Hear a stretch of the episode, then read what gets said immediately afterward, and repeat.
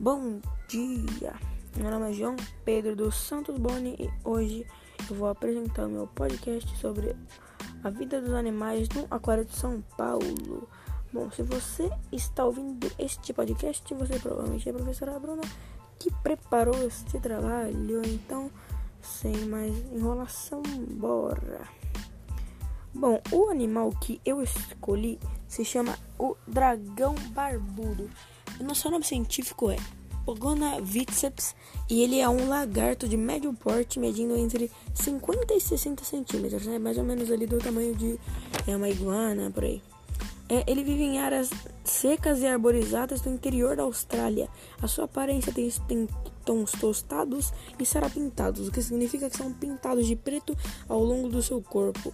Mas o que torna único entre os répteis é a volta do pescoço que possui uma zona de escamas mais escuras, formando uma espécie de colar, daí que vem seu nome.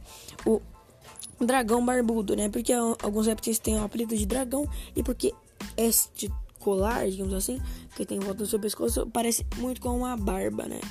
É, bom, é, em relação à sua alimentação, ele costuma comer insetos como grilos e gafanhotos, é, baratas, mas como ele é onívoro, ele complementa sua dieta com plantas e, e alguns é, e algumas outras plantas do deserto, né, porque é seu habitat natural. Bom, hoje em dia o Pogonoviceps ele vive, em, ele vive em torno dos animais mais populares do mercado de répteis de estimação, graças à sua docilidade e facilidade para se relacionar com os homens. É, bom, por quê? Porque, porque, tipo, muitos répteis lá da Austrália normalmente eles são muito agressivos. E ele, como é um réptil muito, muito único, muito bonito, é, e ele ainda é dócil, dócil com os humanos, e é, tipo, muito fácil de se, tipo, digamos que é, adaptar a nosso tipo de vida, é, ele é muito vendido, muito comprado, né? Algo que não é muito não é legalizado aqui no Brasil, por exemplo. Porém, é, é muito, muito comum você ver gente comprando ele em contrabando, alguma coisa assim.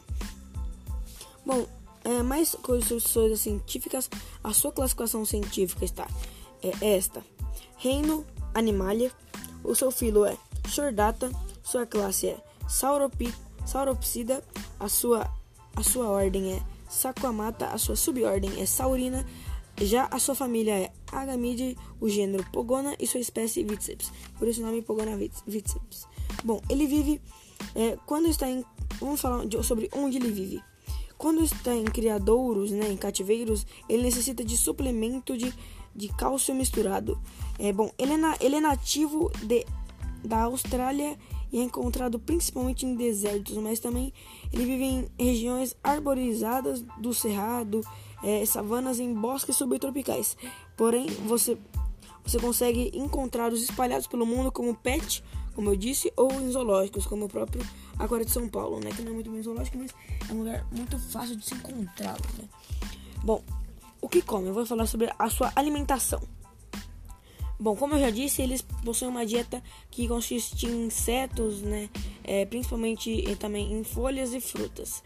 Bom, mais especificamente, eles se alimentam, eles se alimentam principalmente de grilos tenébrios, que são são tipo de larvas normalmente utilizadas para pesca. É, também há amoras, entre vários outros. Bom, quando eles são criados em cativeiros, como eu já, como eu já havia dito, é, eles necessitam de um complemento de cálcio misturado com a comida, porque eles têm tipo uma boca um pouco frágil, aí precisa disso aí para é, o organismo dele funcionar muito melhor. É bom. É, eles podem ser alimentados com baratas de laboratório, como a, uma barata dúlia, dúbia. É, é, lembrando que não se pode utilizar barata de de Madagascar como alimento, pois ela possui uma casca muito rija, muito grossa para os dentes dele, né? Que, como eu disse, precisa até de um suplemento específico para ele conseguir, tipo, mastigar certinho, do direitinho, né? Sem qualquer dano a, a ele, né? Bom, agora falando sobre o seu comportamento. Os pugonas machos são animais muito territorialistas e eles atacam os outros machos para protegerem seu território de fontes de comida e também para competir na hora do acasalamento, né? É, isso acontece se o macho, se o macho invadido não é, mostrar submissão.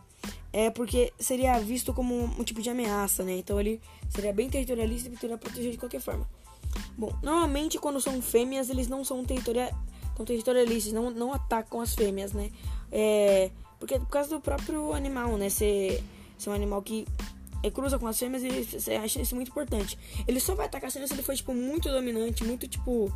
É, tem um, uma personalidade muito, tipo, de dominante territorialista, né? Aí ele vai poder atacar as fêmeas, só que isso é bem raro. Bom, já na sua aparência, como eu disse, eles apresentam uma aparência escamosa, o que é bastante comum entre répteis, né? É uma aparência mais escamosa. Mas além disso, eles possuem uma variedade enorme de cores que variam entre um simples marrom com cinza até umas cores vibrantes de laranja com amarelo. Mas como eu já disse, eles são mais eles são muito mais conhecidos e únicos por suas escamas em volta do pescoço, que o fazem lembrar uma barba. Bom, em relação à sua reprodução, o pogona, a pogona fêmea consegue botar um número, um número entre 11 e 30 ovos. Isso depende do tamanho da fêmea, pois, tipo, por exemplo, quando ela é muito grande, ela consegue pôr mais que 30 ovos, só que nunca chegando nos 40, porque aí chega muito pro organismo dela. Mas as mais pequenininhas botam entre 8 e 12, né? Então a média é mais ou menos 11 ali entre eles, né? Bom, é uma coisa muito interessante sobre a. Uh, reprodução deles, né, e a, e a quando eles botam os ovos, é que quando eles, os ovos são armazenados em lugares mais com temperaturas mais baixas, mais frios, é quase certeza que vai nascer um macho. Isso é muito interessante sobre eles, né? Uma, uma coisa muito interessante sobre os Poganaviceps. Bom, agora eu vou falar um pouco sobre como ele vive no aquário de São Paulo, né? Como ele foi para lá. Bom, lá no Aquário de São Paulo ele tem uma expectativa de vida de longevidade de 12 a 19 anos, né? Em, no, lá entre cativeiros do Aquário de São Paulo. Bom, os elgos barbudos que vivem na Aquário de São Paulo chegaram depois de uma apreensão do Ibama em um criadouro não legalizado desses animais.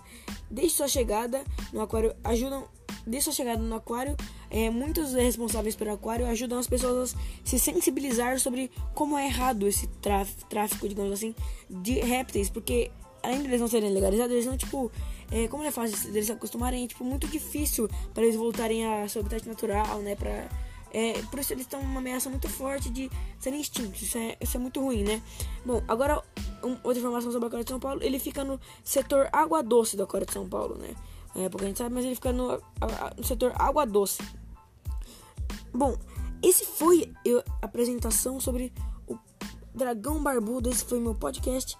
Bom, espero que vocês tenham gostado. O dragão barbudo é um animal muito diferente e único de todos os animais do aquário de São Paulo, né? Todos os animais, na minha opinião, todos os répteis são. É, ele é o melhor assim que eu conheço, muito bom. Ele é muito legal, muito divertido, principalmente com os humanos, né? Que é muito difícil acontecer em répteis, principalmente da Austrália, né? Bom, mas essa foi a apresentação. Espero que tenham gostado e tenham um bom dia.